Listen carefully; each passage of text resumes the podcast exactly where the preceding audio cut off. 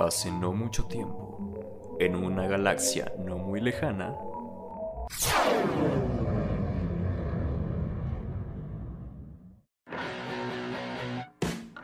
Alista tus palomitas ponle queso a tus nachos.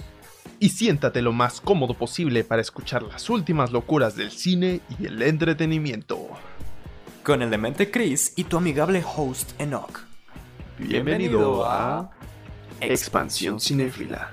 Podcast. Hey, ¿qué tal a todos? Queremos saludar a todos los escuchas que tenemos el día de hoy. Bienvenidos sean a un nuevo episodio de este podcast cinéfilo, seriéfilo, geek y en general del mundo del entretenimiento que es Expansión Cinéfila. Nosotros somos Chris y Enoch. Di hola Chris, saluda a la gente que nos está oyendo. Hola, muy buenas a todos, yo soy Chris. Hi everyone, dijo Chris. Somos dos cuates, compas, hermanos del alma. Nuestros padres son distintos hermanos por instinto. ¿Me entendió? Que no hacen más que hablar y hablar sobre esto que es precisamente lo que nos gusta. Videojuegos, películas, libros, tendencias y todo lo relacionado con tal. Así es, hermanos, aunque no de sangre, pero sí, y nos encanta hablar y hablar, aunque no sepamos mm, muy bien sobre el tema, pero Hermanos lo hacemos con pasión, lo hacemos con pasión. y Sí, a fin de este, cuentas, pues, pura opinión. exacto. Somos simplemente Y nos encanta, nos encanta, nos fascina. que disfrutan mucho, como dice Chris, que, que les encanta el cine, estar viendo las nuevas series, películas. Bueno, a lo mejor no siempre las más nuevas, pero eh, lo disfrutamos, somos espectadores como ustedes. Y es lo padre que tenemos este vínculo ah, no tan formal, porque no somos críticos especializados que sabemos todo, todo, Exacto. todo, absolutamente todo, pero tampoco somos así como de. Eh, vi una, dos, tres películas y ya. Y, y estamos mensos, no estamos hablando. Bueno, sí estamos Exacto. mensos, pero, pero no tanto. Exacto, En fin. nos, nos encanta hablar y, y pues no sé, nos gusta mucho hacer este tipo de contenido, así que pues mientras nos siga gustando y también a ustedes, pues lo seguiremos haciendo. Y pues relacionado con esto, eh, la gente estuvo comentando y estamos muy agradecidos, eh, así que vamos a mandarles algunos saludos. Eh, por ejemplo, a Alma Rubí Pulido Mendoza, que en el episodio pasado de contenido infra y sobrevalorado, este, nos dice, amo su podcast, nunca me lo pierdo. En cuanto a recomendaciones de películas, hay una que vi hace un par de años y que disfruté bastante. Se llama El color púrpura. Saludos y ánimo con este proyecto. Muchísimas gracias, Rubí. Muchísimas gracias por esa recomendación que supongo que pues se refiere a como a infravalorada porque pues la verdad yo no la conocía y muchísimas, muchísimas gracias por esta recomendación. Eh, estuve checando la sinopsis y la verdad sí, sí es muy buena. Esta película de, de Spielberg y que pues eh, ya, tiene, ya tiene su tiempecito, salió en el 85 y pues la gente, bueno, sí hay gente que la conoce obviamente. Pero creo que sí, merece, merece que más la gente, la gente la vea más. Sí, sí, sí, desgraciadamente es una película que está olvidada, yo tampoco la, la ubico, la he visto hasta ahorita que nos comentas, Rui, pero pues muchas gracias, es bueno que ah, nos compartan también acerca del cine que ustedes frecuentan, de películas que les hayan marcado, así que también déjenos en los comentarios alguna película que les interese que nosotros veamos, o bueno, simplemente que digan, véanla, Ujú. está chida, y ya. Exacto. Y sí, el color púrpura, tampoco lo ubico, pero seguiré tu recomendación, sin lugar a dudas. Exacto. Sí, Gracias. sin lugar a duda, yo también seguiré tu recomendación. Se ve muy chida. Muchísimas, muchísimas gracias. Y también un saludo eh, a Guadalupe Peña Rendón, que comentó en el episodio de Cine Mexicano. Eh, nos dice, me encanta escucharlos, me transmiten una gran tranquilidad sus voces y sobre todo aprendo un poco de todo lo que ustedes saben. Como ya les decimos, pues no, saben- no es que sepamos demasiado, pero pues al menos eh, eh, nos gusta y creo que nos informamos lo suficientemente bien. Y en cuanto a las voces tranquilas, no sé, a veces nos alocamos, pero muchísimas Estamos gracias. Qué bueno que, qué bueno Ya que vamos les a empezar acá a hacer conciertos de metal, a Ah, gritar, Gritos de puerco ahí. ¿no? gritos de puerco. y bueno, nos, nos sigue diciendo que en esta ocasión me encantó porque me considero fan del buen cine mexicano. felicidades chicos y pues muchísimas gracias eh, por sus comentarios. Eh, en serio se los agradecemos mucho y pues qué bueno que les esté gustando demasiado. Y eh, también un, buen saludo a la teacher Laura, que da clases de inglés en el ITSPA, en el Instituto Tecnológico de Pátzcuaro. Ajá, ella da clases de inglés y fue nuestra maestra, bueno, en el pasado fue mi maestra de inglés, creo que ahorita es maestra de, de NOC de inglés. Y nos mandó un mensaje. nos mandó un mensaje diciéndonos que le parecía muy chido nuestro podcast. Este, que le había gustado y que pues que parecemos locutores. Eh, eso lo tomaremos como un cumplido, ¿no? Pero sí, un, gran saludo ahí a la teacher Laura. que, Es, que es una, una muy buena maestra. is the, is the best teacher in the world. Thank you. Y ah, el este, gringo. Para que vea que sí aprendí con ella, güey. Yo, yo estoy en progreso, no puedo decir demasiado, pero. yes, thanks all right. for listening podcast. All right. all right. Ay, güey. Thank you very much.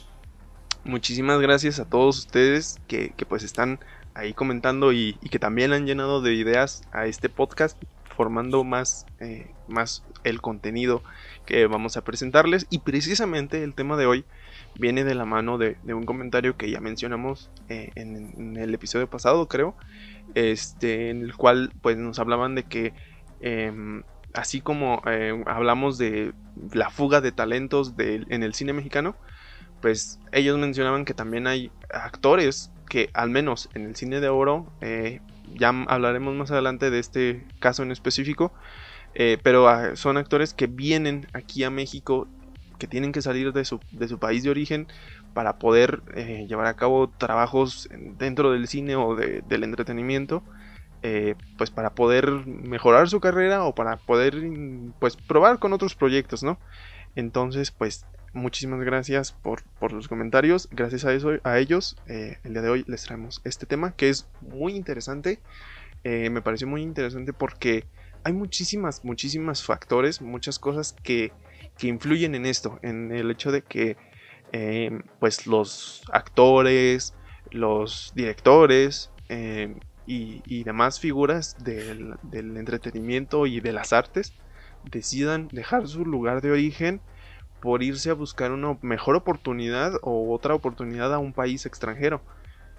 Creo que la que más resuena es la industria del cine en Estados Unidos, Hollywood que pues es un, epicentro eh, bastante importante en el mundo del entretenimiento, ¿no crees, Enoch? Sí, yo siento que, ah, como dices, o como ya mencionábamos anteriormente en el capítulo o en el episodio de cine mexicano, ah, no solo en México, sino en general en el mundo hay muchos actores o talentos o directores incluso que aspiran a lo mejor a lograr cosas grandes y dentro de su mismo territorio nacional o dentro de su mismo espacio de trabajo no encuentran a lo mejor las herramientas suficientes para poder crecer como quisieran o para poder mostrar su visión como deberían, ya sea porque no hay suficiente desarrollo tecnológico, porque quieren hacer una película de, no sé, que esté ambientada en el espacio exterior o que esté hablando de monstruos fantásticos, como es el caso de Guillermo del Toro. Y pues aquí en México, por ejemplo, admitámoslo, no tenemos tal cual los efectos especiales o las técnicas correctas para poder crear algo así que digas, wow, se ve súper genial, súper realista, o no está lo, suficiente, lo suficientemente desarrollado aún.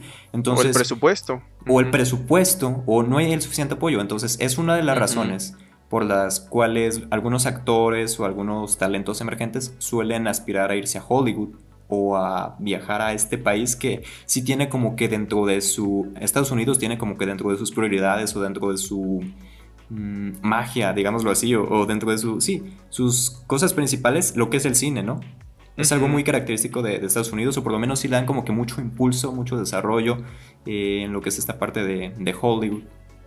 Veámoslo, por ejemplo, cuántos estudios grandes de, de, cine y de producción de, películas o de televisión tiene Estados Unidos, contando Warner, contando Paramount, contando Disney, que ya compró Fox, por ejemplo, contando...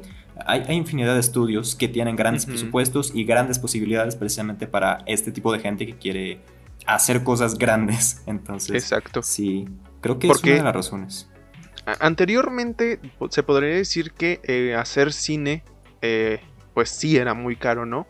Tenías que tener un, pues un equipo eh, especial para poder hacer una película y la gente que pues quería llevar a cabo estos proyectos pues prefería esto, viajar para poder esto tener su un presupuesto, tener un cierto apoyo.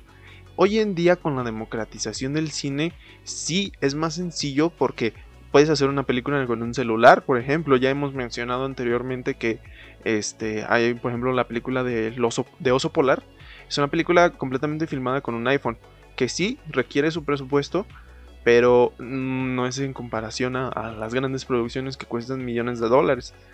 Pero, eh, pues, hay, hay, hay, proyectos que, como las que ya mencioné, ¿no? que, sí, eh, tirándole algo un poquito más ambicioso o un poquito más grande, más publicitario, más mediático, como ustedes lo quieran ver.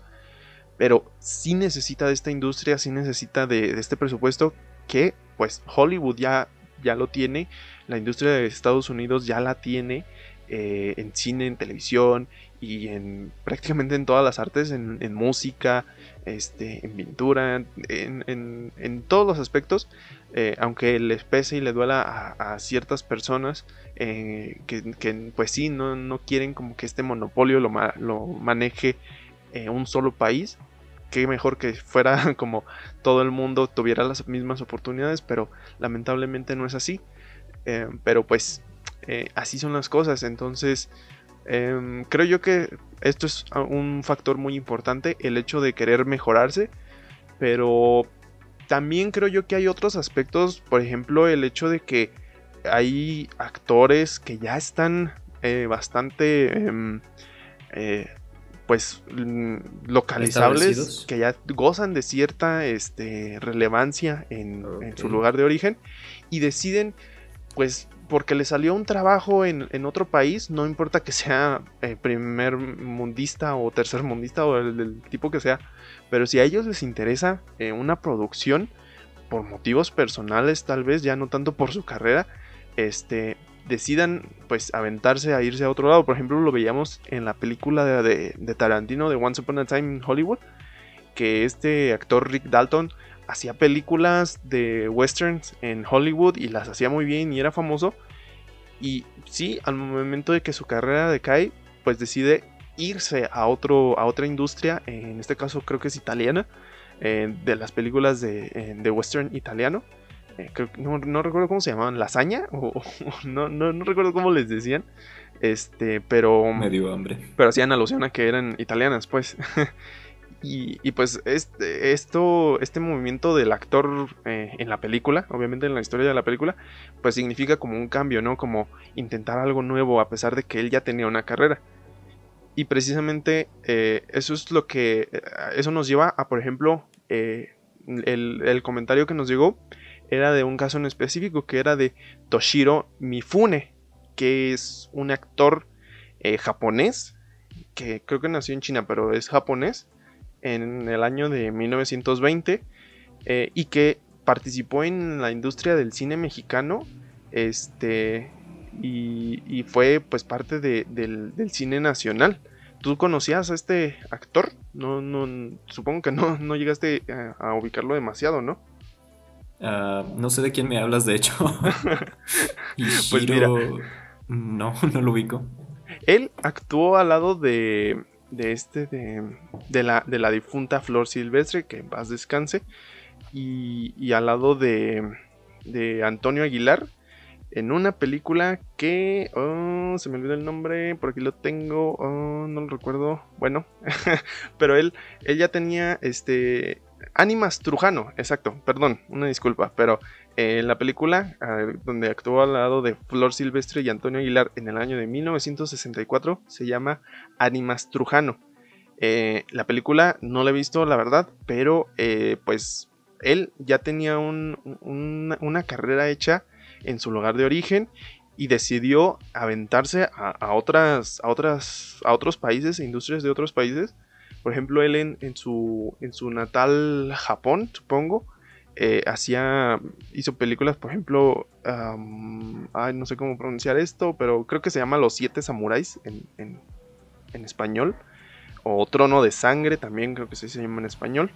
Este, y son, formó parte de este tipo, de este grupo de actores que pues decide mm, intentar cosas nuevas. También eso se me hace muy chido, ¿no?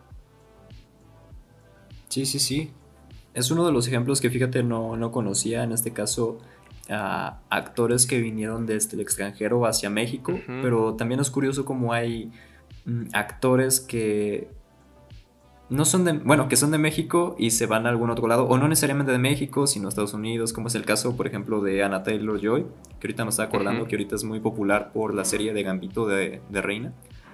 Esta actriz es argentina, me parece, y vivió un tiempo en Nueva York. Digo, vivió un tiempo en, Londres y ya después se mudó a Nueva York y estuvo desempeñándose más en el sector de, cine americano, pero bien pudo haberse, no sé, movido en un cine diferente, en otro sector, en otro país, y, no.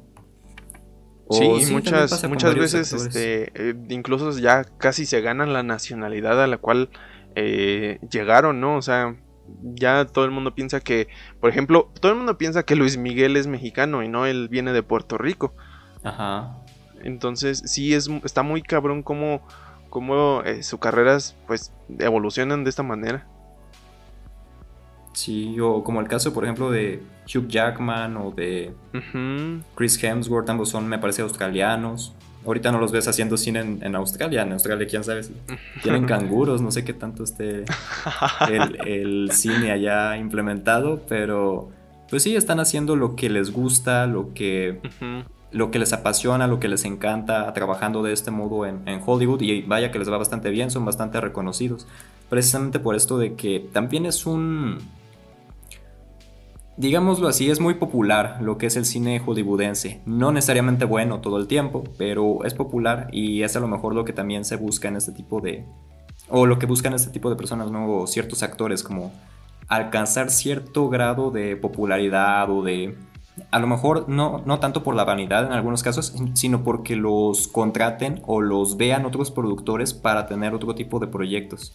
Entonces yo siento que es otro gancho, otro imán que atrae a personas no solo americanas, sino de el resto del mundo a este punto que es Hollywood. Sí, por ejemplo, y cualquier país que tenga una industria así establecida de cine, yo creo que tiene esta posibilidad. A lo mejor no tanto como América, porque ahorita ah, quisiera que hubiera un poquito más de interculturalidad en este sentido, que tuviéramos un poco más de variedad, ¿sabes? Que fuera más exportado cine francés, que fuera más exportado cine... Ah, que tuviéramos aquí más cine francés, más cine coreano, más cine ah, latinoamericano, porque sí hay bastante y hay proyectos de calidad, pero sí falta como que esa esa conexión o ese, ese impulso, digámoslo, en ese sentido de distribución. Ahorita me hiciste recordar, ahorita que dijiste esto, eh, pues también influye mucho en el hecho de que eh, como que hay épocas en las que un tipo de películas pegan un chingo y pues la gente, los actores surgen básicamente porque las producciones buscan como que un cierto perfil. Por ejemplo, en, no recuerdo en, qué década, pero cuando andaban estas películas como de, de karate y así, pues, por ejemplo, fue la época dorada de Bruce Lee, de Jackie Chan, este, y, la gente pues, los, los pedía porque era lo que estaba de moda en ese momento. Y pues también eso llevó a, estos actores a viajar de, su país natal o a moverse en busca de, una mejor oportunidad porque se las estaban presentando, ¿no? Eh, y, y, pues sí, o sea, yo también siempre he dicho que estaría chido em, que estaría chido mm, está relacionado con el tema anterior, que, la gente pues se dispersara un poquito en cuanto a gustos, em, que fuera un poquito más equilibrado, pero mm, lamentablemente no, o bueno, no sé si lamentablemente, pero hay tendencias y pues las tendencias son lo que más está pegando en, ese momento. Y pues ah, ya queda en tarea de cada quien como el el buscar un poquito eso. Por ejemplo, como dices tú, que si quieres ver un poquito más de cine francés, pues te metes a buscar cine francés, quieres ver... Yo, por ejemplo, el, año pasado mm, nunca había visto películas de Corea o de taiwanesas y me aventé unas cuantas y están muy chidas, están muy buenas. Eh, no recuerdo cómo se llama una, pero era sobre... Em, creo que Oh, ay, no, no, no la voy a cagar, pero eh, está, está, están muy chidas. Hay unas que son muy, muy buenas. Este, pues si quieren, ya después les traemos también algo un poquito referente al tema. Pero pues creo yo también que tiene que ver mucho esto, como el, eh, las tendencias en, en, cuanto al entretenimiento. Sí, sí, sí, claro que tiene que ver. Eh, como dices, precisamente lo de Bruce Lee o últimamente que ha habido no sé si tal cual sea una tendencia, pero ha habido ciertos proyectos que involucran a actores latinoamericanos para cierto contenido, ¿no? Porque también si estás haciendo una película, no sé, de... se va a sonar, va a sonar feo y va a sonar mal porque muchas veces es como de crimen o de narcos o de en la playa y, buscan gente mexicana para, para, esos papeles. Entonces, sí, a lo mejor no es el mejor ejemplo, pero influye mucho la temática, no solo de... Mm, no solo la temática que esté de moda, sino en base al proyecto que quieran adaptar o que quieran mostrar en pantalla. Un ejemplo a lo mejor no tan feo, no tan feo. El no caso de la película de Dora la Exploradora, recientemente, eh, que casi todo el elenco o la mayoría del elenco son actores latinoamericanos de distintas partes de, del continente. Ah, tenemos a Derbez, por ejemplo, tenemos a a este actor, ay, ¿cómo se llama? Miguel Peña, Luis Peña, no, no recuerdo. Michael Peña, ah, también es latinoamericano. La misma actriz de Dora es latinoamericana o tiene raíces mexicanas, me parece.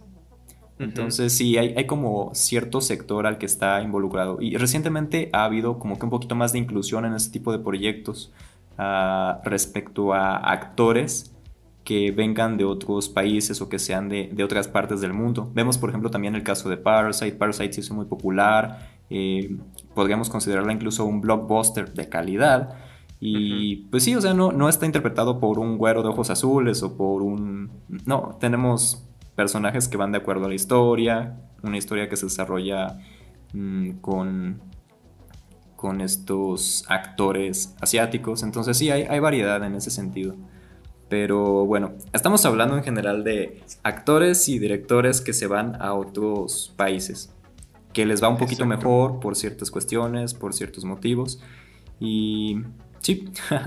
Por ejemplo, también el caso de Salma Hayek, que ahorita, bueno, pues eh, eh, creo que incluso ya está va a entrar al universo cinematográfico de Marvel, ha estado en películas de Robert Rodríguez, este, ha estado en, muchas, muchas producciones que son importantes. Eh, fue, se destacó con Frida, que es una historia sobre México, ambientada en México, pero fue industria de Estados Unidos. Entonces, este, e, es, creo yo que de los más, de los casos que más resaltan. Este, no recuerdo la, la, esta actriz que también sale en Mother Family, no recuerdo de qué nacionalidad es, pero este, ah no, no es Modern Family, es... Uh, ay, no recuerdo, soy pésimo viendo series, perdón.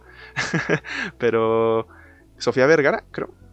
Ajá, creo. No recuerdo exactamente su nombre. Este... Pero pues sí, o sea, se afianzan demasiado y, hacen que su, carrera pues se, se ancle en esos lugares. Sí, ahorita que mencionas las series, también hablando de, de series de televisión y no solo de películas. Ah, ahorita me hiciste recordar una anécdota, estaba platicando hace poco con, con un amigo y me contaba de un programa que veían sus papás que ah, no recuerdo cómo se llamaba, pero creo que, bueno, era una novela mexicana, pero creo que trajeron a un actor de Sudamérica, no, creo que era un gringo, y era curioso porque al gringo lo hacían hablar español y él obviamente no entendía muy bien el español, no tenía muy buena pronunciación, pero estaba carita al men. Entonces muchas señoras o muchas personas en ese tiempo lo veían por, ah, pues este, el, tipo, el, el, güerito de, ojos azules que no habla bien el español. Y era así como que muy exagerado, entonces, e, exagerado por el, el acento que tenía. le decían, maldito Ismael, quemaste mi trailer. No sé, era, era gracioso. Entonces es curioso también cómo hay actores que precisamente encajan en cierto papel en base al proyecto, ¿no? Sí, exacto, es, es como lo que, pues lo que ande buscando la gente, ¿no? De lo que ande buscando eh, las producciones, perdón. En este caso, lo que estamos hablando, las producciones son como la pauta muchas veces de los que van a buscar esos talentos. Y está muy chido porque, pues, eh, ¿quién no quiere eh, mejorar su, su, carrera si ya te estás dedicando a eso, no? Es como, es como decirle que no a... Es como los futbolistas también, estos que, no sé, se van que si a España o que si a jugar en no sé qué club de otro país. Pues, eh, ¿quién va a rechazar esa oferta, no? no sé, se, se me haría ilógico que la gente empiece como a decir, ay, por ejemplo, eh, hablaron de, Eugenio Derbez cuando él se empezó a ir como en la industria de Estados Unidos, él que ya tenía una carrera aquí en México, la gente empezó a decir, ah, no, pues sí, ya se siente o se le subió, bueno, no tal cual se le subió, pero sí decía, ¿no? Como que se sentía este abandono, entre comillas, hacia, hacia México, pero yo digo, men, es su carrera, respétalo, ellos buscan mejorarse, ellos buscan tratar de de ampliar sus horizontes en cuanto a su, en cuanto a su trabajo. No, no sé, como que se me hace una actitud demasiado egoísta mm, y un tanto pues polémica, obviamente, ¿no? Precisamente yo siento que mm, no conozco a Derbez, no platiqué con él al respecto, pero siento que a lo mejor uno de los motivos por los cuales él se pudo haber ido para allá es, como dices, para ampliar su carrera, porque aquí a lo mejor pudiera estar un tanto más encasillado a proyectos de comedia, proyectos de cierto tipo de humor. Y sí, o sea, a lo mejor sigue haciendo proyectos similares, pero ya los últimos que ha hecho no son tan, tan, tan, tan como los que hacía aquí en México, ¿no? Entonces, sí es lo que decíamos, otra oportunidad para abrirse a otro tipo de contenido, para crecer y no diría que esté bien o esté mal tal cual, pues es su carrera, como tú comentas. Porque sí necesitamos crecer en el sector de, de cine aquí en México, yo creo que otros países también ah, han de sentir también medio gacho cuando uno de sus íconos o de sus estrellas populares se van a hacer películas a otro país, que pues al mismo tiempo es como de, ah, pues qué chido, ¿no? Está haciendo películas ya más chidas, las voy a ver, pero también es como de, chale, pudiera estar impulsando más el, desarrollo del país, entonces no sé, entran varios conflictos por ahí, pero... Aunque Pues, por ejemplo, me hiciste recordar ahorita, hablando específicamente del caso de Herbes, eh, él, por ejemplo, hace poco hizo la producción de, un programa con Amazon que se llama LOL y estuvo metiendo muchos comediantes mexicanos. Entonces, no es que haya abandonado por completo y, creo ahí, ahí radica mi opinión en respecto a que la gente, este tipo de actores y productores, que Derbez ya es un productor 100%, este, pues decide ampliar sus horizontes y no tiene, pues creo yo que creo que más bien salimos ganando porque como mencionábamos en un principio las, las producciones allá son muchísimo más grandes y pueden traer resultados muchísimo más ambiciosos. Y pues nosotros somos los consumidores, nos deberíamos estar felices porque vamos a tener nuevas propuestas probablemente o ver a nuestro a nuestros actores al lado de otros talentos de otros países fuera de su de su típico, ¿no?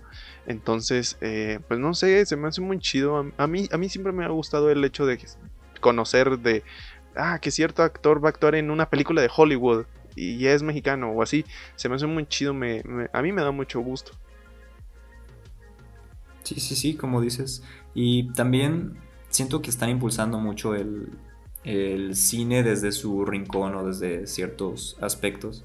Por ejemplo, recuerdo haber visto, ahorita retomando lo que decíamos de Dora, recuerdo haber visto una entrevista en la que Derbez decía, no, pues es que en esta película deberían ir a verla precisamente porque hay bastantes actores latinos, estuvimos haciendo todo el esfuerzo para que vean que también aquí en, Hollywood podemos incluir a, este tipo de personas, a, este tipo de actores y no solo cerrarnos. Algo curioso que también sucedió con la última de Terminator, que se me hizo como, no puede ser, casi todo el elenco eran latinos, el mismo Terminator es un actor mexicano, me parece, entonces... Mm, Sí, hay, hay, ahí como que algo. Sí, ¿no lo has visto? La de Dark Fate. Sale junto a Linda Hamilton, que ya es icónica del, personaje. Ajá. Entonces, pues es curioso cómo tratan de, de meter toda esta inclusión, que pues sí hay como que algo ahí medio raro, ¿no? Pero bueno. Porque, porque, sí, realmente eh, creo que eso, el tema de la inclusión daría para otro episodio entero, pero sí es como también eh, tiene muchísimas este, opiniones divididas el hecho de que, pues no sé, por ejemplo, que lo que, lo que hablaron, ¿no? El hecho de que metieran a artistas, actores afroamericanos de descendencia afroamericana en papeles este, de ciertas series famosas o de ciertas películas famosas. Y pues la gente siempre lo tacha de, de que es como, ay, sí, quieren hacer todo más este inclusivo y es como bueno si lo ves así sí tal vez pero si lo ves como que el actor tiene talento y que el actor tiene una carrera y que el actor no importa de qué de qué raza o de qué nacionalidad sea si lo tiene ese talento y si está ahí es por algo no o sea no sé si me hace también un poco eh, contradictorio el decir eso y se me hace un como que hermano, bájale a la neurosis y súbele al ánimo, ¿no? También. Relájate un poco, carnal. Exacto. Pero sí, ah, yo siento que sí, el tema de la inclusión da para bastante y tal, tal vez lo usemos para algún otro capítulo. Pero bueno, volviendo al punto, ¿tú conoces algún otro que quieras mencionar? Actor, actriz, ah, que digas, ah, pues era ¿Era mexicano? ¿Era mexicano? No, ok. Era colombiano, era paragüeño, era mm, venezolano o incluso europeo y se mudó a algún otro país, exceptuando Estados Unidos, que digas, ah, le fue muy bien o, demás. Pues fíjate que, por ejemplo, está el famosísimo caso de Freddie Mercury, güey. El güey era de una isla africana. este, no recuerdo el nombre, pero él, él nació en África eh, y pues, se, bueno, eh, digámoslo así, que se mudó antes de que su carrera empezara, se mudó a, pues, a Londres, este, junto con su familia, cuando él era todavía un adolescente. Pero quieras o no, eso fue un factor eh, que influyó directamente en la creación de una de las mejores, si no es que la mejor banda de rock de la historia de la humanidad, que es Queen. Entonces, y la gente, pues la, gente se asombra a veces cuando no sabe que, él tiene descendencias africanas. Dice, ¿cómo? No es negro. Y es como, güey, que probablemente no es como que sea 100% de color. Pero una vez que te le quedas viendo, eh, ves sus rasgos, eh, la forma, pues, la, característica forma de su nariz, de su boca, ¿no? O sea, es como, men, ahí están las raíces eh, africanas, creo que también de la India, ¿no? Algo así este, tiene sus, raíces ahí. Y, pues creo yo que es un gran ejemplo, ¿no? Que a veces, como dice ese dicho, uno no es profeta en su tierra. Y eso, esto reafirma 100% el hecho de que muchas veces necesitas salir de, tu rancho para poder, este, para poder sobresalir un poco, para poder este, hacer una carrera. Y eso es lo interesante, ¿no? Fíjate, porque también aquí en este caso Mercury estás mencionando que tenía ascendencia, descendencia africana o creo que sus padres, hindú, este, ajá, creo que sus padres eran de, alguna otra religión y tenían como que ideas muy específicas, entonces lo que es Mercury a lo mejor no se encasilló tanto como en, en un género o en una actividad o en, o en algo, él encontró algo que le gustaba en el lugar en el que a lo mejor él estaba estudiando, estaba trabajando en algún otro sitio diferente a su, lugar de origen. Y digamos, no, digámoslo, digámoslo que lo hizo suyo. O sea, a lo mejor no era tal cual suyo el género, él no lo inventó, bla, bla, bla, bla, pero tomó algo, le encantó y lo hizo parte de sí, de su personalidad, de su, de su ser, de, de algo que le gustaba hacer y lo potenció un poco más. Entonces es interesante como a lo mejor tú no naciste tal cual en, en París, en Italia, eh, eres ah, un cocinero y te encanta hacer pizza, ¿no? Un ejemplo burdo. Pero no es tanto el lugar de donde vienes, sino realmente lo que te gusta hacer. Exacto. Aplicándose para cine, aplicándose para música, para pinturas, para escritura. Ah, estamos hablando de cine, pero pues, es expansión cinéfila. Podemos hablar en general de, varias cosas. Nos expandemos. Ampliemos por ejemplo, el caso de la escritura. Hay escritores también que aquí volviendo un poquito a México, ah, conocieron el país, les gustó y se llegaron a sentir como en casa o como en una segunda casa dentro del, territorio mexicano, como es el caso de García Márquez, que estuvo varios años viviendo aquí, de hecho murió aquí, pero él era colombiano, el autor de Cien años de soledad.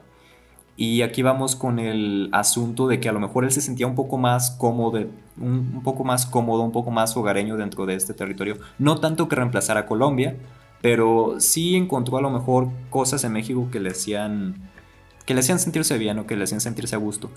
Y es curioso cómo muchos se llegan a enamorar de cierto lugar, de cierto territorio, de las costumbres, de las tradiciones, de las personas, la forma de vida. No solo México, sino también muchos mexicanos que se han ido a Colombia y dicen, ah, Colombia está hermoso, me encantó, me voy a quedar aquí. A muchas personas que se han ido a Europa, igual lo mismo, a Alemania, a Canadá, a todos estos lugares y cómo terminas mm, apropiándote en cierto modo de, ciertos elementos de ese lugar. No que digas, ah, ya me voy a ser canadiense, no. Eres ah, del lugar de donde eres, sí que sí, pero sí. llegas a sentir como que cierto sentimiento nacionalista al vivir cierto tiempo en, en, algunos lados, ¿no? Y esto afecta también en el sentido de trabajo a muchos artistas. Por ejemplo, García Márquez, te digo, Dicen, dicen que cuando escribió Cien años de soledad, él regresaba de un viaje a Acapulco con su familia. Y en el camino iba viendo el paisaje y empezó a como que a crear la historia en su mente de cómo inicia el libro, de en el pelotón de fusilamiento, el general Aureliano Buendía y todo esto, todo este rollo, ¿no? Entonces, pues es curioso cómo en el sentido artístico, el lugar en el que te desenvuelves, en el que haces arte, haces películas, haces cine, haces series, llega a afectarte también en muchísimos sentidos a tu trayectoria profesional. Es, muy chido, se me hace muy genial. Sí, se me hace muy, muy chido como este, pues, este, el, contexto en el cual los artistas se desarrollan, como dices tú, o sea, influye directamente en las obras que crean, en, su trabajo, en, en, su creatividad, o sea, es una, una fuente de inspiración y se me hace muy chido eso que, que pues también creo que influye el hecho de que para ellos es algo nuevo, eh, para y pues este genera este como este explote de, creatividad y esta explotación de, sentimientos dentro de ellos que los, los, obliga, los hace crear, los hace eh, sobresaltar más que otros porque tienen otra visión, tienen otra visión del lugar en, del lugar en el que están comparándolo con las personas que ya viven ahí. Porque, por ejemplo, ahorita mm, me pongo a pensar en un ejemplo, ¿no? O sea, alguien que vive aquí todos los días, que su vida cotidiana es tal cual, así, ¿no? Y, por ejemplo, uno se insensibiliza ante ciertas cosas, ante ciertos lugares que, pues, no sé, a lo mejor pasas tu día a día ahí.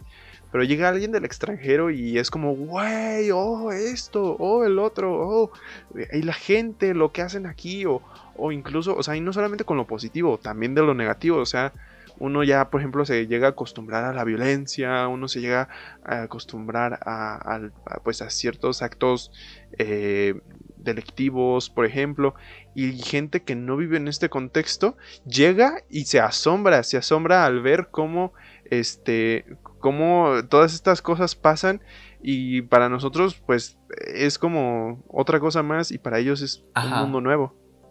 Perdón, ahorita que mencionaste esto de lo negativo, también afecta al sentido artístico. Por ejemplo, si una persona viene desde otra perspectiva, digamos un, lugar un poquito más tranquilo, a... Te pongo ejemplos geeks o ejemplos frikis porque yo soy un súper friki de los cómics y de los libros y me encantan estos rollos. Por ejemplo, Superman cuando visita Ciudad Gótica, Superman vive en, en una ciudad en Metrópolis donde no hay tanto crimen como en Ciudad Gótica, por ejemplo. Entonces Superman cuando llega acá se queda así como de, wow, aquí todos son darks, acá todos son oscuros. y eso cambia también su perspectiva. Si Superman se dedicara a pintar o se, se dedicara a hacer cine, a lo mejor le llamaría la atención representar todo esto. Algo que vemos precisamente en Batman v Superman, esta escena en la que... Uh, como se dice, Clark Kent trata de escribir artículos sobre la delincuencia en Ciudad Gótica porque eh, le dice a su editor, oye, es que hay un murciélago que está vigilando a la gente y, hay muchos crímenes en esta ciudad. Y se queda el, el men así del periódico como de, wow, crimen en Ciudad Gótica, el agua mojada. Pero es una diferente perspectiva, ¿de acuerdo? ¿Estás de acuerdo con eso? O sea, exacto. el tú cómo ves un lugar viniendo desde otro lado ah, puede afectar también a los resultados que puedas tener, porque las personas que viven ahí mismo, ahí dentro de esa ciudad o dentro de ese pueblo, a veces se vuelven ciegos, como dices, o, no logran ver el panorama completo. Diferente a una persona que viene desde otro punto, que viene desde otro lado, que dice, oye, pues tenemos este material, tienes esto, esto y esto otro. Podemos hacer algo con esto, podemos hacer arte, podemos hacer, cine, una serie, ah, una franquicia de 20 películas, qué sé yo, pero sí, precisamente. Exacto, y a final de cuentas también eh, la comodidad de, los, de los personajes que se desarrollan influye demasiado, o sea, creo yo que si no están a gusto, pues dicen, pues a la chingada, yo me voy de aquí, me regreso a mi casa, ¿no? porque pues si siguen ahí es porque se sienten cómodos, porque ven algo interesante ahí, entonces está muy chido.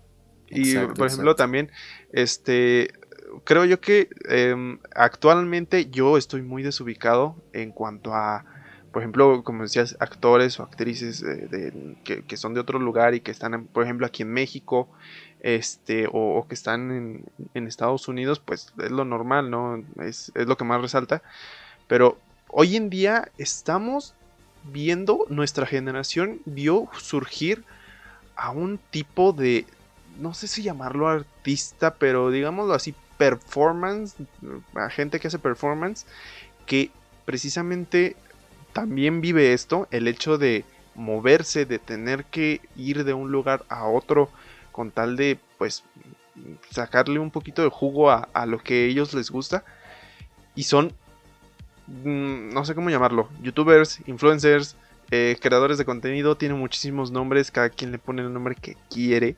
Pero, por ejemplo, o sea, no sé, hay muchos, obviamente hoy en día es muchísimo más relevante eh, eh, cuando, o bueno, conocemos más sobre la vida de estas personas porque básicamente de eso se trata su carrera, ¿no? Conocer su vida. Pero por ejemplo, el, el que a mí me llamó mucho la atención por la historia y por básicamente esto de no caer como en, lo mismo, ¿no? De que ah, alguien que, que, que, va, no sé, de México a Estados Unidos. Por ejemplo, eh, ¿conoces tú o llegaste a ver los videos de Filthy Frank, de Pink Guy? este güey que, hacía videos súper locos de, en YouTube, eh, creador del Harlem Shake. Este güey era de, de Japón, vivía en Osaka, este, en Japón, y el güey pues allá creció, eh, creo que como a los 18 años, cuando se graduó, este, mm, decidió irse a Estados Unidos. Él con descendencia japonesa y creo que también es austral, mitad australiano y decidió venirse a Estados Unidos, bueno, venirse al continente americano y irse a Estados Unidos. Este, y ahí empezó, pues, como les digo, su carrera de, comediante en YouTube, en esta nueva plataforma que es relativamente nueva. Su, su empezó como haciendo videos y hoy en día eh, se desarrolló tanto que ahorita es productor discográfico, es compositor y es cantante. Eh, ahorita se maneja por el nombre de Yoji, pero ahorita, quieras o no, es. Bueno, dependiendo del tipo de música que escuches. Pero creo yo que es em, bastante relevante en la industria musical actual. Y, pues eso, o sea, sus descendencias vienen desde el otro lado del mundo. Y hasta acá se vino. Y hasta acá probablemente, eh, si no lo hubiera hecho, eh, no, no hubiera conseguido lo que está viviendo ahorita y cómo está pegando ahorita. Exacto, exacto. Es como un choque cultural, podríamos decir así, o como que fue coleccionando las gemas del infinito de, cada país al que iba visitando y lo fusionó en, su guantelete, que es la música, ¿no?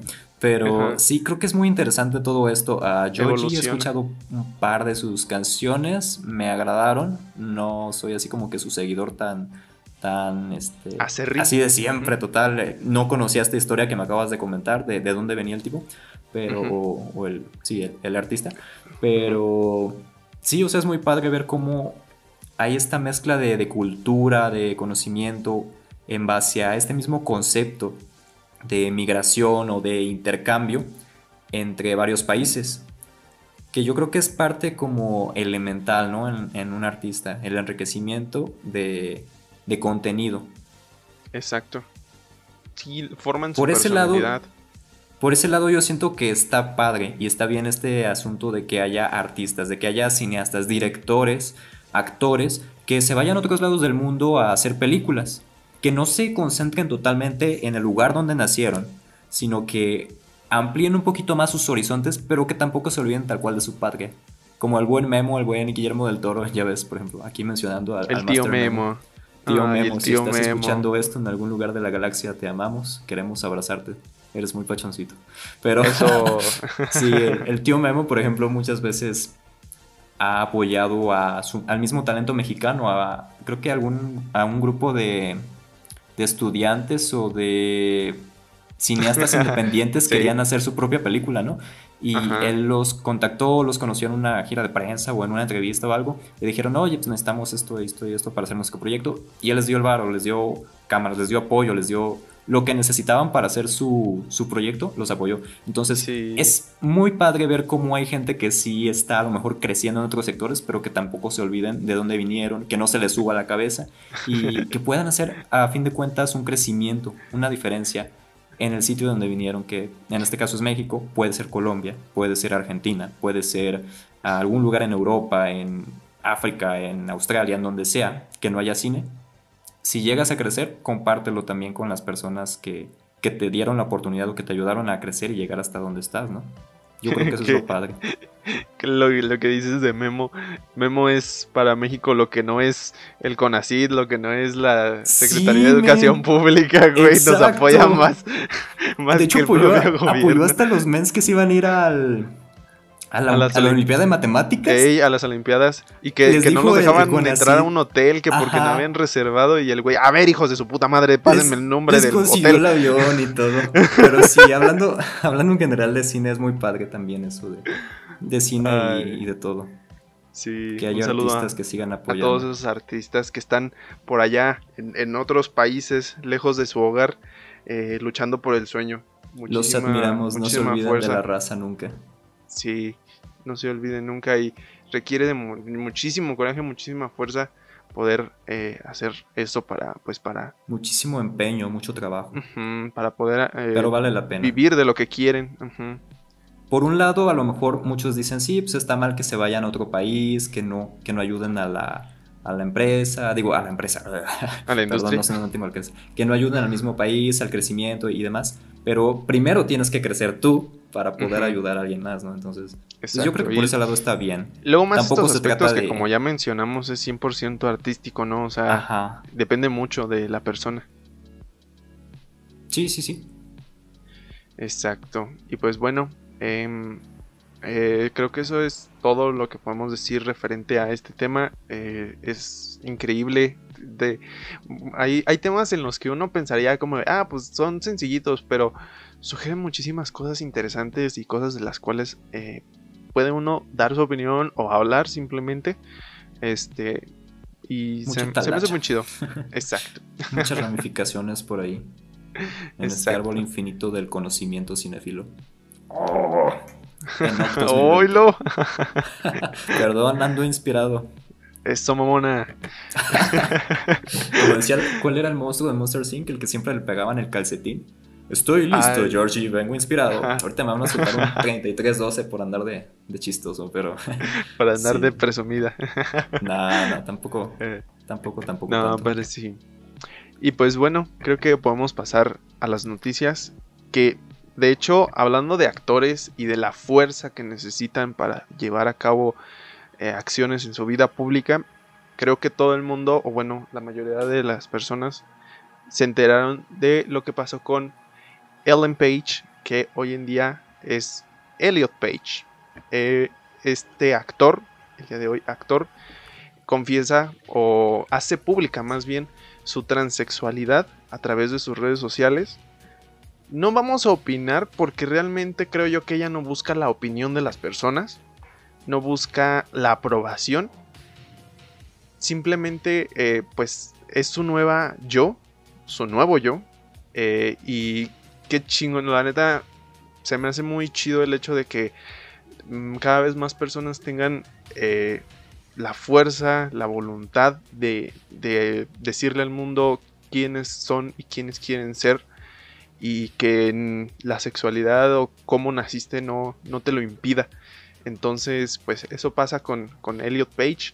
Eh, se nos, a mí se me hizo algo, un acto súper, súper eh, valiente de su parte ya llevaba tiempo eh, que, bueno, al menos yo sabía que era, se consideraba como homosexual, porque pues llevaba tiempo como saliendo con una chica, no sé si es la misma, la verdad no estoy muy enterada de su vida privada, pero este, pero ya llevaba tiempo saliendo con, una chica, ya tenía varios años y poco a poco creo que hemos visto su transformación poco a poco eh, de cuando la vimos en, por ejemplo en June o cuando vimos en las películas de X-Men, no es nada comparación de, de cómo la, lo vimos últimamente con Umbrella Academy, que es esta serie de, de, los cómics de Gerard Way, el, el vocalista de My Chemical Romance. Pero este, pues no sé, mm, como les digo, no, va, no, es, no, es, no es el punto, no es nuestra opinión, no es nuestra aprobación, pero no sé tú qué opinas en cuanto al, a, a que más actores y más figuras públicas están eh, pues saliendo del closet o están este, eh, demostrándole al mundo quién en realidad son. Me hiciste recordar a un meme en el que sale un men metiéndose a un grupo en, WhatsApp y le llama closet y ya luego se sale del closet y ya. Buena esa. Fue, lo primero que recordé. Pero sí, o sea, mm, dices, no hay que opinar, pero hay que opinar, ahí está algo raro.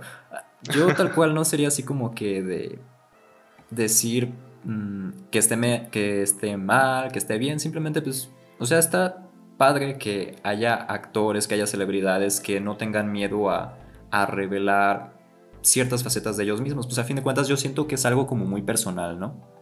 Es algo por lo cual no te deberían de juzgar, no te deberían de prohibir trabajos. Ah, ya es más como parte de tu misma identidad y de tu misma persona. Mm, y pues sí, o sea, no vivir todo el tiempo como que con miedo de que me vayan a criticar o me vayan a decir esto, me vayan a decir esto otro. No me considero una persona totalmente activa en el sentido de, ah, este, arriba los derechos LGTB o algo así. Pero tampoco me considero alguien como mm, que esté así como que, ah, me, me, caen mal o todo. No, simplemente pues, es como de, los acepto y está bien, o sea, no, no tengo problema con eso. Y por ese lado sí se me hace como padre que tengan la valentía de decir eso y que no se queden como que reprimidos, ¿sabes? Porque muchas veces como de, ah, chale, están como... Vivir como que con ese miedo de que te vaya a decir la sociedad o, o de que te puedan juzgar de cierto modo o, etcétera, etcétera, etcétera. Yo siento que es como, no sé, de los nuevos cambios que estamos teniendo últimamente. Y pues sí, hay otros actores y otras celebridades que han dado este paso. Por ejemplo, Ian McKellen creo que es también muy activo en este sentido. El, Vaya, otro X-Men. el Magneto Viejo también es muy activo en este movimiento de, los derechos LGBT, LGTB, LGBT. El profesor Javier, también el actor que lo interpreta, Sir Patrick Stewart, también está ahí arriba ah, con la banderita de colores. Sam Smith también en el sentido de los en, el aspecto de los cantantes de la música. Entonces, pues sí, son varios que ya han dado ese, ese paso. Y pues sí, está, está padre. Pero simplemente. Creo que, creo que es importante el diferenciar el hecho de que, de que una persona se considere como eh, homosexual a transexual. Porque, por ejemplo, eh, y, es que siento yo que hoy en día, la, como, como, estábamos hablando de la industria y normalizar esto. Bueno, pero en cierto modo, en cierto modo, eh, ya está un poquito más normalizado el hecho de que una persona sea homosexual, pero el hecho de ser trans, ahí sí Ajá. Hay, como que todavía cierto, así como, ay, no manches, asombro, ¿no?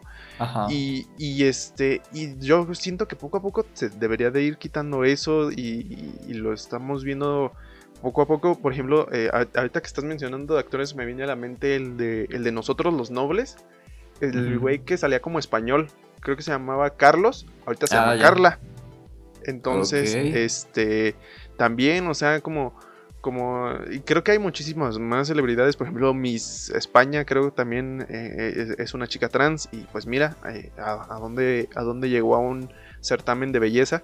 Este, entonces, poco a poco eh, esperemos que, que, la sociedad vaya abriendo sus, sus ojos y creo yo que también tiene mucho que ver con la, la empatía. O sea, porque quiero, quiero pensar que si todos nos pusiéramos en los zapatos de, de, ellos, o bueno, no, no específicamente de ellos, sino de todas las personas, podremos ver que todos tenemos algo que nos puede reprimir, o sea, algo que nos puede hacer sentir inseguros ante, ante, la sociedad. Entonces es como, güey, así como tú te sientes, ahora multiplégalo por 20 tal vez, o por 1000, o, exactamente igual, pero... En el caso de celebridades es, más intenso. Es lo mismo. Ajá, en el caso de las celebridades es más intenso porque tienen los focos del mundo o de un gran público, los tienen encima de ellos. Bueno, entonces, así como, como tú te sentirías, eh, así se sienten ellos. Entonces, eh, creo yo que debemos ser un poco empáticos y y no, no empezar a criticar porque, por ejemplo, también en las redes, Twitter, maldito Twitter, te odio. un revuelo con todo esto. Porque, por ejemplo, decían que, que, ay, sí, lo hace para revivir su carrera. Es como que, güey, no mames. O sea, acaba de hacer una serie en Netflix, ¿tú crees que necesita revivir su carrera? O es más, ¿por qué crees que una persona eh, haría eso? O sea, ¿quién, quién va a salir con, con, con ese, eh, con esa noticia tan importante? Como dices tú, es algo muy personal como para decir, ah, para ganar relevancia. Es como, ay, men, deja de ver todo tan vertical, todo tan cuadrado. Yo por mi parte, pues sí, o sea, es como de no juzgar a fin de cuentas. El asunto de la sexualidad pues, a mí no me afecta tanto en cuanto a seguir ciertas celebridades o ciertos actores o actrices. Es algo que yo siento que a estas alturas ya no debería como que de importar tanto como de, ah, ¿por qué es así? O sea, ya no lo voy a seguir o ya no me gusta. O no, o sea, voy a seguir todavía viendo contenido, viendo eh, películas, ah, siguiendo a Ellen Page en, redes sociales, igual a, Sam Smith en este otro caso, a, Ian McKellen. No por eso me van a caer mal o, demás. Ni siquiera los conozco, es más en persona. A mí lo que me interesa es su trabajo. Es lo que hacen. Eh, lo que hacen precisamente. Entonces, pues sí, o sea, que haya gente que esté allá afuera diciendo, no, pues juzgando sin conocer a la persona y pues así juzgando por este otro sentido también es algo que, no sé, no, no. Sí, es, es un poco eh, del siglo XVIII ese tipo de pensamientos. Y recuerden siempre eh, que puedas dar tu opinión no significa que le importe a la gente, así que eh, pues tómatelo como, como, como un consejo. No esperes que la gente eh, esté de acuerdo contigo siempre. Sí, sí, sí, sí. A fin de cuentas son opiniones. Exacto. Habrá quien esté de acuerdo, habrá quien no lo esté. Pero pues sí, no hay que juzgar, hermanos. Ya estamos, ya estamos como los memes, ¿no? Este, acá tirando cosas y diciendo cosas y al final, pero ¿quiénes somos nosotros para juzgar? en fin, la hipotenusa. Exacto. No, pero pues Qué bien ah, que Ellen Page. Todo con amor a Elliot. Elliot, recuerda. Elliot, Page, exacto. Exacto. Y bueno, por otro lado, hablando de Spider-Man, que siempre estamos hablando de Spider-Man, ya la gente nos va a empezar a criticar por decir lo mismo y lo mismo y lo mismo, pero es que ha habido bastante de Spider-Man últimamente para comentar. Sobre todo de Spider-Man 3, un rumor no diría que reciente, pero en los últimos días estuvo circulando muchísimo, muchísimo que supuestamente ahora vamos a tener al Doctor Octopus en la tercera cinta del Trepamuros protagonizada por Tom Holland. Pero eso no es todo. Por ahí andan diciendo que Octopus sería interpretado por nada más y nada menos que Alfred Molina. ¡Wow! ¡Wow! ¡Oh my god! Para los que no sigan mucho esta franquicia o, en general de Spider-Man, Alfred Molina fue el único inigualable Doctor Octavius. No ha habido otro actor que lo interprete. Él salió en las películas de Tobey Maguire. Y pues sí, es este mismo actor que a lo mejor algunos ubican por ser el villano en El aprendiz de brujo. Eh, ¿Qué otro proyecto tiene? No tengo ahorita. Eh, interpretar a Rivera en la película de a Rivera, ajá. Entonces, pues sí, es, es, un actor reconocido. También salía por ahí en Indiana Jones en un papel secundario y pues creo que el más popular es el del Doctor Octopus, ¿no? Incluso muchos dicen que el Doctor Octopus es el villano por excelencia de Spider-Man, incluido su servidor o su, amigo, su colega, su amistoso vecino por aquí. Estoy de acuerdo con esa opinión. Pero, pues sí, dicen por ahí que vieron al actor en el set de filmaciones, eh, pero en realidad el medio es como muy... No le daría mucha credibilidad, ¿sabes? Es, muy Twitter. muy Twitter. No, si es un portal en internet que se dedica a subir contenido, noticias, rumores, pero pues es muy como de, ah, había tal persona en el set. Como no tiene tal cual un fundamento, no hay fotos, no hay evidencia, simplemente mm. dijeron que lo vieron y ya todo el mundo está como, oh, Spider-Verse confirmado y demás. ¡Quiero fotos! Quiero fotos del hombre araña, quiero fotos de Alfred Molina. Parker, despierta. Pero sí, o sea, no hay nada confirmado, simplemente es un rumor. Y esto cobra más fuerza porque si hay algunos que han estado confirmados. Por ejemplo, mm, J.K. Simmons fue confirmado como J.J. Jameson desde la película anterior, de hecho apareció en, el final. Eh, es el mismo actor también que las interpretó en la película de Tobey Maguire, al, personaje, entonces no lo cambiaron. Eh, es curioso porque están como que reutilizando actores de las franquicias anteriores y hay algo ahí como que medio sospechoso. También el que está confirmado es Jamie Foxx, quien dio vida a Electro, este villano que sacaba rayos de las manos y que tenía un, un dubstep muy genial por ahí en, Times Square. muy Skrillex. muy Skrillex. A mí sí me gustó, la neta, aunque sea muy polémico, se me hizo muy chido ver a, ah, Jamie Foxx. De hecho, el episodio, el episodio pasado que dijiste de, que te había gustado eh, es la segunda entrega de Spider-Man, yo así como que, güey, pues es que estuvo chida, a mí también me gusta. me gusta el Spider-Man de Andrew Garfield. o sea, eh, hay, algo de polémica por ahí, pero no me desagrada del todo, sí la disfruto. De hecho, creo que es la que más veces he visto. Y hay algunos otros rumores ahorita que están diciendo que va a volver Kristen Dunst como MJ, que qué raro. Daredevil, que va a salir She-Hulk, incluso que va a salir Deadpool.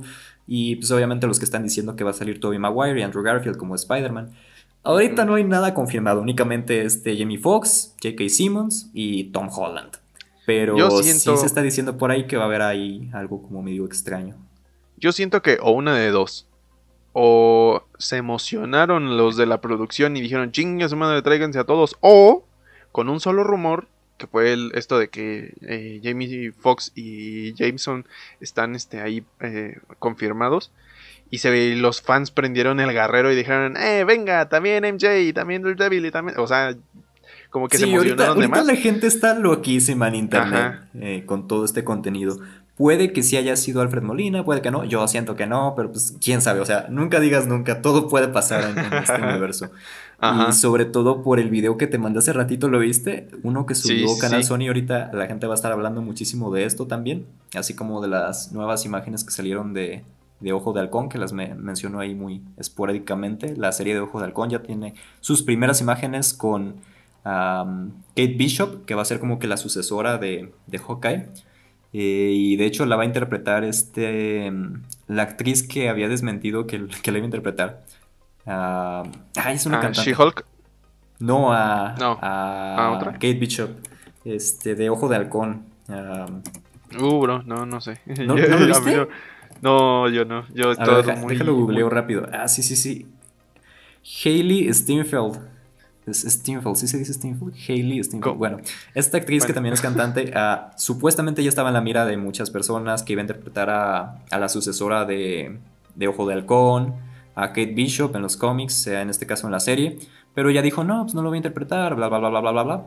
Y resulta que ahora ya lo confirmó. O sea que había mucho secretismo, la mantuvieron ahí guardadita, le dijeron, tú no digas nada, eh, tú no vas a participar, y ya la mera hora resulta que sí participa, ¿no? Entonces, pues es como de, es lo que te digo, cualquier cosa puede suceder en este universo extraño de las películas de Marvel. Y el video que te comentaba, volviendo al tema, es un video que subió Canal Sony Latinoamérica y es como promocionando las películas de Spider-Man, que vayan a verlas al canal Sony. Ah, tenemos todas las películas de Spider-Man. Pero lo curioso es que en el video mencionan que... ¿Los Así, así tal cual lo mencionan. En Spider-Man 3 podríamos tener a los tres Spider-Mans. Podríamos... Te decir y cito. y cito. Podríamos tener a los tres Spider-Mans. Con esto solo están haciendo que la gente se vuelva más loca, que se mueran por ganas de ver Spider-Man 3 para ver si es cierto, si no es cierto, pero no sé, no sé qué pensar. ¿Tú, qué dices, Chris? Ay, pues creo que opino lo mismo. Eh, creo que em, ahorita el guerrero está prendidísimo y como en otras ocasiones que ya hemos vivido este tipo de cosas de que rumores de fulanito interpretando a tal personaje o así, o de que tal personaje regresa o revive, ¿no? Eh, y que resultan ser falsas, pues creo que eh, ya nos han dado suficientes motivos como para desconfiar. Y ahorita sí es como que, mira, bro, estaré genial. Sí, en serio, créeme, quiero creer. pero no lo sé. Tengo mis dudas. Es como cuando te piden ser católico y dices, bro, pero no estoy seguro. Por favor, entiéndeme. El satánico hablado, señoras y señores. Pero, yo siento que sí va a haber un Spider-Verse por ahí. No, sí, siento que, siento que al menos, al menos una referencia va a haber. No estoy seguro de si la historia va a girar en torno 100% a, a, los tres personajes, por ejemplo, que vaya a ser como una super historia compartida pero eh, siento que ya es demasiado como para que no hagan mínimo una referencia bien fundamentada, o sea, no cualquier pendejada, sino mínimo una referencia así choncha. Entonces... Y más si va a salir Doctor Strange, eh, se me olvidó decirlo, él también está confirmado, Benedict Cumberbatch. Y todos dicen, ah, no, pues multiverso, abre portales, otras dimensiones y demás. Va a abrir portales a la dimensión de Tobey Maguire, de, de Andrew Garfield, y por eso salen estos villanos. Entonces, sí, la gente está loca ahorita en internet. Pero yo digo que sí, sí va a pasar por ahí algo. Tal vez no lo que esperamos específicamente, pero como dice Chris, una referencia o, algo por ahí, ¿no? Sí, algo, algo, tiene que, algo tiene que hacer Sony y Marvel. Si Sony quiere nuestro dinero, eh, por eso están haciendo todo esto. Exacto, Son exacto. Malditos capitalistas. Maldito capitalismo. ¿Te acuerdas cuando decían que iba a salir Venom? Digo, que iba a salir Spider-Man en la película de Venom y todos, uh, a ver si sale Spider-Man. Nosotros ahí viendo Venom, esperando ver un puntito rojo por ahí volando y, no, nomás no. Y ni madres. Pero sí, a pesar de todo, yo siento que esta vez sí se va en serio. A ver qué pasa. A ver qué. Exacto.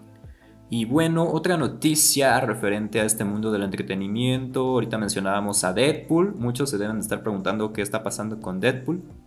Eh, porque muchos de hecho estuvieron contratando el servicio Disney Plus. Y hubo varios comentarios en redes de conocidos, de amigos, de, del perro, el perro. Del ratón, de todo el mundo, que esta aplicación no incluye las películas de Deadpool, de Logan y cualquier otra que sea para mayor de 18 años o incluso que contengan cierto grado de violencia o de lenguaje soez. Entonces, pues muchos se quedaron como de, no, pues así que chiste, puras películas para niños y bla, bla, bla, bla, bla. Pero ahora se anuncia o resulta que todo lo que son Canal Fox, aplicación de Fox y el contenido de Fox que se tenía por ahí en internet o en redes sociales o que se tenía acceso generalmente. Recordemos que Disney compró anteriormente casi todo el contenido de Fox, excepto los deportes. Ahora, estas aplicaciones se van a pasar a llamar Star. Y dentro de estas aplicaciones vamos a tener obviamente el contenido que mencionan de para mayores de 18 años, contenido un poquito más fuerte, que no es propiamente para niños. Y sí, o sea, está un poco raro, ¿no? Porque primero te venden Disney Plus, que la mejor plataforma, que tiene las películas de Avengers, las películas de Star Wars, las películas de X-Men, que sí tienen las de X-Men, pero no las más fuertecitas. Y ahora te salen con que no está todo. Sí está, pero no está todo. Güey, es lo que es lo que decíamos, ah, creo que fue en el primer episodio que hablábamos de las plataformas digitales que se están haciendo un chingo de plataformas y al final el, consumidor promedio no va a poder pagar todas las malditas membresías. o sea, no. Güey, ¿qué pedo Disney? Ya estás empezando a sacar DLCs tan pronto. DLCs. saliste. De hecho. O sea, es, como que... como el contenido extra, si quieres ver un poquito de sangre y un poquito de palabrotas, tienes que contratar este otro servicio. Es como que, güey, no mames. oh, ratón capitalista toma mi dinero. capitalismo. No, este. De hecho, eso es lo que muchos están preguntando. Porque hay algunos. Se dice por ahí que está en Twitter. Ah, de hecho, déjame buscarlo, a ver si es cierto. Para, no, andarles con puros rumores, van a decir qué clase de noticias son estas. Que, pues, de hecho, no hablamos tanto de noticias, es más como la opinión. Pero. Ah, de hecho, dicen que está el canal. Digo, que está la cuenta de Disney. Disney Plus Star así como empezó a salir Disney Plus en su momento, que tenían una cuenta oficial y no subía nada, pero ahí estaba existiendo, que supuestamente hay cuentas que abrieron que aparecen como Disney Plus y aparte Star. No lo encuentro por ahí. Tal vez no existe, pero bueno, esa es la pregunta. Algunos dicen que pudiera ser como un DLC, como dices, como un complemento al Disney Plus y que únicamente tengas que como que verificar tu edad o demás, o tal vez pagar un poco más para poder disfrutar el contenido para mayores de 18 o contenido un poco más fuerte. O está también la duda de si va a ser otra plataforma totalmente diferente a Disney Plus. O sea que tú tengas Disney Plus y aparte el servicio de Star. Ahí es donde entra el conflicto que dices de que ah, pagar tantos servicios, tantas plataformas por tener las películas de esto, las películas de aquello, es como de, no, en la neta. Que al final de cuentas es pues pagar más, ¿no? O sea, de cualquier manera, porque no sé cómo, nunca supe cómo trabajaba todo esto de Sky y Dish y televisión por señal satelital, pero creo que también tenían eso, ¿no? Como Sky de deportes y Sky de entretenimiento y Sky de películas, creo, no estoy muy seguro. Este, pero pues a final de cuentas, como te digo, o sea, es pagar más mm, por más contenido. No sé, nos, ya, si esto resulta cierto, ya veremos también la comparación de precios, porque a lo mejor, no sé, uno quejándose y a lo mejor son 10 pesos más. Pero ya veremos si esto resulta ser cierto, ya veremos eh, de cuánto este de cuánto billuyo estamos hablando. y pues si vale o no la pena el hecho de decir, ok, me voy a, me voy a endeudar más. No voy a comprar calzoncillos este mes, pero voy a ver eh, las películas de Deadpool. Porque, por ejemplo, creo que. Tomar agua de lluvia y. creo que en Disney Plus no estaban la de Los Simpson, ¿no? Todas las temporadas de Los Simpson. Están nada más las últimas. La temporada 30 y, 31, creo. Ajá. Y pues no sé si eso también vaya a incluirse más adelante en Disney Plus o en, en, Star, en esta pues que posible nueva versión de, de la plataforma de, Fox. Ajá. Ajá. Y pues, oh, bro, no sé, eh, para mí es indiferente porque de todas maneras yo no he contratado ningún servicio, pero... pero yo sigo defendiendo el formato físico, yo siento que no hay nada como tú comprar tu película en disquito, DVD, las películas que son como que tus favoritas, que dices, a lo mejor en el futuro la voy a, la voy a querer ver 900 veces, 500 veces, pero... Y ahí tienes tu disquito, lo puedes ver una y otra y otra vez y, ya pagas por evento. No tienes que estar pagando por mil películas que no sabes ni, ni qué onda, pero bueno sí, Yo, yo no sé, no, creo contratar esta otra aplicación, aunque sea eh, contenido a lo mejor un poquito más interesante, pero... Tú ya eh, pues, contrataste Disney Plus, ¿no? Sí. ¿Y qué tal? Yo creo que ya la mayoría. Así rápido, eh, así tu, tu opinión. Fíjate que la plataforma está bastante bien diseñada. Se me hace como que muy amigable. Es algo diferente a Netflix. Y siento que sí la planearon bastante bien, o sea, incluso está diseñada como para que tú la abras y digas, mm, me interesa ver esto, quiero ver esto, quiero ver esto otro. Se fueron mucho por la nostalgia porque hay contenido de los 90 de los 80 de los 70 de los 2000, contenido de, de todo, pero sí es muy, muy familiar, como que un nicho muy específico. Como que siento que por ese lado apunta mucho a, a competirle en ese sector a lo mejor a Netflix, porque Netflix tiene contenido sin restricciones. De hecho, las, las clasificaciones de Netflix muchas veces están muy mal. Tú quieres ver una película familiar y hay escenas de sexo, escenas desnudas o gente diciendo... Eh", no sé, no, quiero decir groserías en este porque no sé si hay niños escuchándonos. Tal vez no, tal vez sí. Hablamos de ah. muchas cosas, en fin. Hablamos de muchas si de por sí ya digo palabras un poquito fuertes, ahora imagínense a Enoch decir esas palabras. No, no, no, Enoch, no te, no te quiero corromper. no, pero bueno, no es el punto. Me refiero a que Netflix, por ejemplo, sí tiene contenido un poco más adulto, más fuerte, más vulgar. Y los padres que quieren educar aquí a, sus hijos y todo, pues es como de, oye, no, no quiero que estés viendo, tápate, los ojos. Hay algunos que no les importa y es como de, ah, ok. Pero para la gente que es un poco más especial, más delicadita, sí, porque pues hay gente que les pone Chucky a sus hijos de tres años o, Deja o el exorcista. Mira el video de este tiroteo. Exacto, y es como, de, de hecho, ahorita estoy escribiendo un ensayo eh, para mi para una clase, este, y es precisamente eso sobre cómo la violencia impacta en la violencia de los medios de comunicación impacta en la sociedad y más en los niños. Claro que Y está bien cabrón, güey. Como hay gente que le vale madres la educación de sus hijos.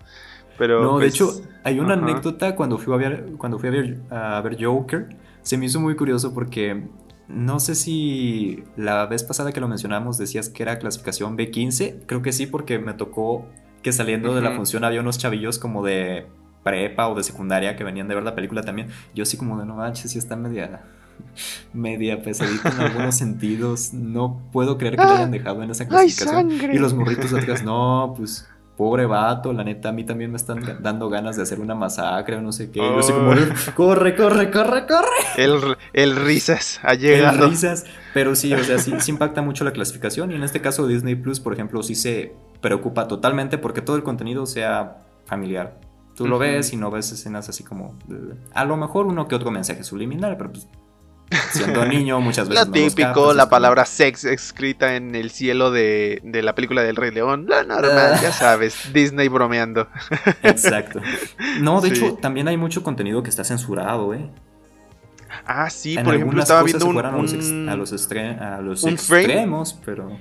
Creo que era de Lilo y Stitch, ¿no? Donde cambiaban el hecho de que la niña se escondía en la lavadora o en el lavatrastes, no estoy seguro, de que Lilo y la cambiaban por debajo de la mesa, creo, o algo así, y decían, no, es que luego los niños, los niños se van a querer esconder en la lavadora y eso es peligroso, no, no podemos permitir eso. Y cambiaron todo eso. Sí, creo, que sí, creo.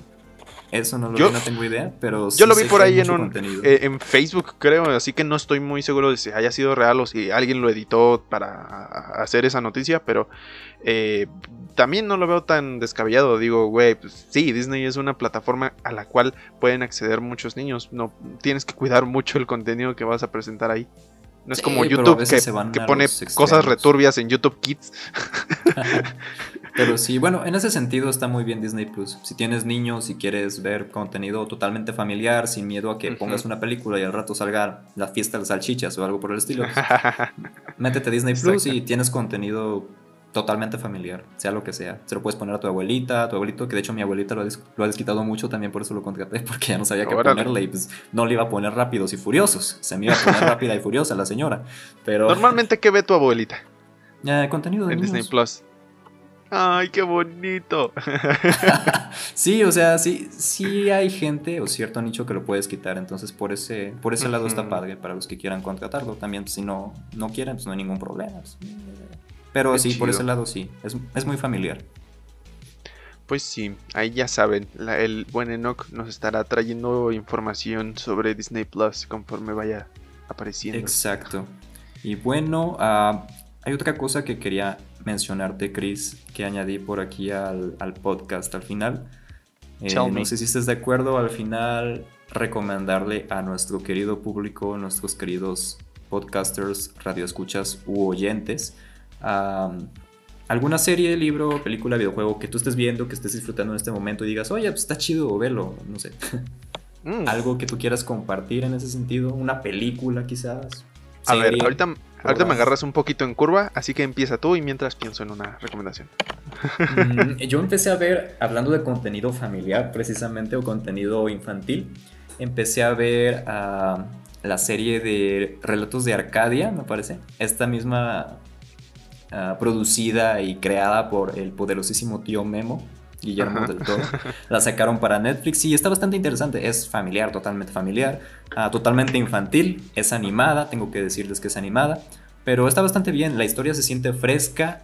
Es básicamente sobre un chavillo que es el elegido para liderar, ah, bueno, no liderar, para jugar el rol de un cazador de troles. Porque la serie se, se, se envuelve dentro de un dentro de un pueblito donde hay troles, hay monstruos, y está como que esta típica guerra entre los troles buenos y los troles malos, ¿no? El elegido y bla, bla, bla. Se siente un poco cliché, a lo mejor lo que es la sinopsis que le estoy dando, pero no, véanla, tiene muchos giros, está divertida, bastante entretenida. Mm, y todo el tiempo te mantiene como que expectante de la trama. Como que todo el tiempo quieres saber qué va a pasar, qué va a pasar. Y es algo que muchas series de hoy en día no logran, ¿sabes? Es como de... Eh, algunas se vuelven predecibles y no, yo siento que esta es totalmente fresca. De hecho, si la buscan ahorita tiene muy buenas valoraciones del 80%, 70%, así que no soy solo yo el que está recomendando este contenido como buen contenido. Si no la han visto por ahí, tengan la edad que tengan, yo sé que les va a encantar. Y pues sí, por tu lado, Chris, si no pensaste en nada, no pasa nada, no te preocupes. Pues ahorita en cuanto a contenido, sí no he podido eh, pues consumir demasiado porque ahorita estoy en, época de trabajos finales eh, para ya terminar este la primera, bueno, eh, ya casi la primera parte de, de, este año. Bueno, no, de hecho ya es el semestre. En fin, que no he podido ver muchas cosas. Pero los libros de Pero les, les voy a recomendar algo que me ha estado sirviendo muchísimo en cuanto a productividad y que es contenido, que son los directos de Jaime Altozano. Eh, búsquenlo en YouTube y en Twitch. Hace directos lunes y jueves y los resube a, YouTube. Ahí están todas sus sesiones. Y él trae un proyecto muy chingón que consiste en salas de trabajo, eh, en las cuales eh, él inicia directo, empieza a hablar un poco de lo que él está hablando, de lo que, en lo que él está trabajando, y tú en el chat puedes hablar de lo que tú estás trabajando, él lee tus mensajes, platica un poco al respecto de, eso, y pasados 10 minutos hay un bloque de trabajo de una hora y diez en los cuales él pone música más o menos variadita, tranquilita para que te concentres y tú te pones a trabajar junto con toda la comunidad eh, y junto con él. A él lo ves trabajar mientras tú estás trabajando. Cuando termina el bloque de trabajo hay un break de, 10 minutos que es igual, charlar un poco sobre cómo les ha ido en el bloque y después viene otro bloque de hora y, hora y 10 minutos. Acabando este segundo bloque, este, viene una charla que por lo general son cosas que te ayudan en tu productividad. Por ejemplo, el otro día eh, hubo una plática sobre un sistema de organización muy interesante que se llama GTD, Getting Things Done. Eh, que te ayuda a organizarte súper chingón. Luego también hablamos un poco sobre cómo hacer este, cómo pagar los impuestos, sobre lo que es la bolsa. Entonces, son cosas que te ayudan en tu, en tu trabajo, te pueden ayudar en tu trabajo. También hablamos sobre cómo hacer un portfolio para los artistas. Entonces, creo yo que para la gente que dice, oye, es que mm, necesito ser productivo y no sé cómo, tengo mucho trabajo que hacer, bueno, puedes probar esta, esta, este contenido, a final de cuentas es contenido que pues tiene el plus de que te ayuda a ser productivo. Entonces, eh, pues eso es lo que he estado consumiendo estos días, la verdad. Llevo como ya, ya, ya llevo como un mes más o menos metido en estos, en este tipo de directos, pero últimamente eh, sí he estado muy, muy eh, ocupado y la neta se los recomiendo mucho. Yo soy, yo soy este, prueba de que sí funciona porque sí, la verdad sí aumenta un chingo tu productividad y pues si tú tienes la oportunidad de hacerlo, de que, de que pues tus labores las, las hagas acompañadas de Jaime Altozano y de todo el chat, pues la neta sí te los recomiendo. Más despacio, velocista. ¿Por qué? no, ah, creo que es interesante que compartas este contenido ahorita que te estás muriendo con todo lo que son las clases y yo sé que hay muchos que nos están escuchando que también son estudiantes y pues sí, es un tip que sirve bastante. Sí, es una buena recomendación, un poco fuera de lo usual, pero es expansión cinéfila. Podemos hablar un poquito de todo, un poquito de música, un poquito de series, un poquito de películas y bueno, Sí, creo que esto es todo por el episodio de hoy. Exacto. ¿A ti dónde te pueden encontrar, Chris? Coméntale a la gente. Bueno, pues a mí pueden ir a seguirme en todas mis redes sociales, Instagram, Facebook, eh, YouTube, como arroba. Eh, ahí pues he estado más o menos eh, activo. subo fotos, soy fotógrafo, entonces subo ahí algunas fotos interesantes, creo yo, a, a mi Instagram por si quieren ir a checarlas este, videos en YouTube, entonces pues ahí pueden ir. A ti, Enoch, ¿cómo te puede seguir la, la people? La, la crew, la raza. La, raza, el barrio. El barrio bajo, el barrio alto, el barrio... Los chicos del barrio. sí, me pueden encontrar en Instagram como Barpo Enoch. O en Twitter también como arroba EnochBP. Tal cual así. Muy bien. Por ahí estoy disponible. Y pues sí, Ah, también les quería comentar, antes de terminar este episodio, los que estén escuchándonos por Spotify, probablemente los episodios anteriores, desde el cero hasta el que llevamos, bueno, no hasta el que llevamos, pero conforme vayamos subiendo nuevos episodios, probablemente nos toque eliminar algunos de los episodios viejos en Spotify, porque el servidor al que los estamos subiendo nos deja nada más como que cierto límite de episodios. Entonces, si quieren escuchar los más viejitos, pues los pueden oír ahí en Facebook o en YouTube. Y en Spotify vamos a estar subiendo los más recientes cuando el, servidor me, marque ahí que ya no, que ya no podemos seguir aprovechando su hospitalidad. Pero bueno. cuando ya nos corra el casero. cuando ya nos corra como, como el señor Barriga a Don Ramón. Pero, pues sí. Bueno. Y, nos, no olviden de seguirnos en, Facebook como Expansión Cinéfila y en YouTube como eh, Planeta Cinema. No se olviden de dar like, compartir, eh, comentar y pues darle todo el amor eh, que hemos estado recibiendo. Síganlo dando. Sí, recomiéndenos también por ahí algún tema que quieran que hablemos próximamente. ¿Qué les pasó? ¿Qué, les pareció este episodio? ¿Qué les pasó recientemente? también por ahí, lo que quieran comentar, o sea, no hay, no hay problema. Hay gente que necesita a alguien con quien hablar. Nosotros somos con quien puedes hablar. Exacto, podemos aconsejarte de, la vida. O tal vez no, pero en fin, tú comenta por ahí. ¿Qué te pareció este episodio? ¿Qué te ha parecido el podcast? Y bueno, ya te la sabes. Uh, sí, nos vemos en, la próxima, en el próximo viernes. Probablemente este episodio se suba en sábado, pero Eh, en fin. Como decía el buen. El buen Antón Ego de Ratatouille. Tratando de capturar un poquito el mensaje de lo que hablamos en este episodio sobre talento emergente y sobre migración a otros países, la interculturalidad y demás. Como decía Anton Ego, cualquiera, no cualquiera puede convertirse en un gran artista, pero un gran artista puede provenir de cualquier lado. Así que ya se lo saben. si tienen algo que quieran hacer o emprender, pueden hacerlo. Bien dicho. Mucho ánimo y eh, échenle ganas. Si se puede. ¡Vamos! Así que, pues bueno, nos vemos la próxima semana. Adiós. Ok, bye. Adiós. Se cuidan. Adiós, racita.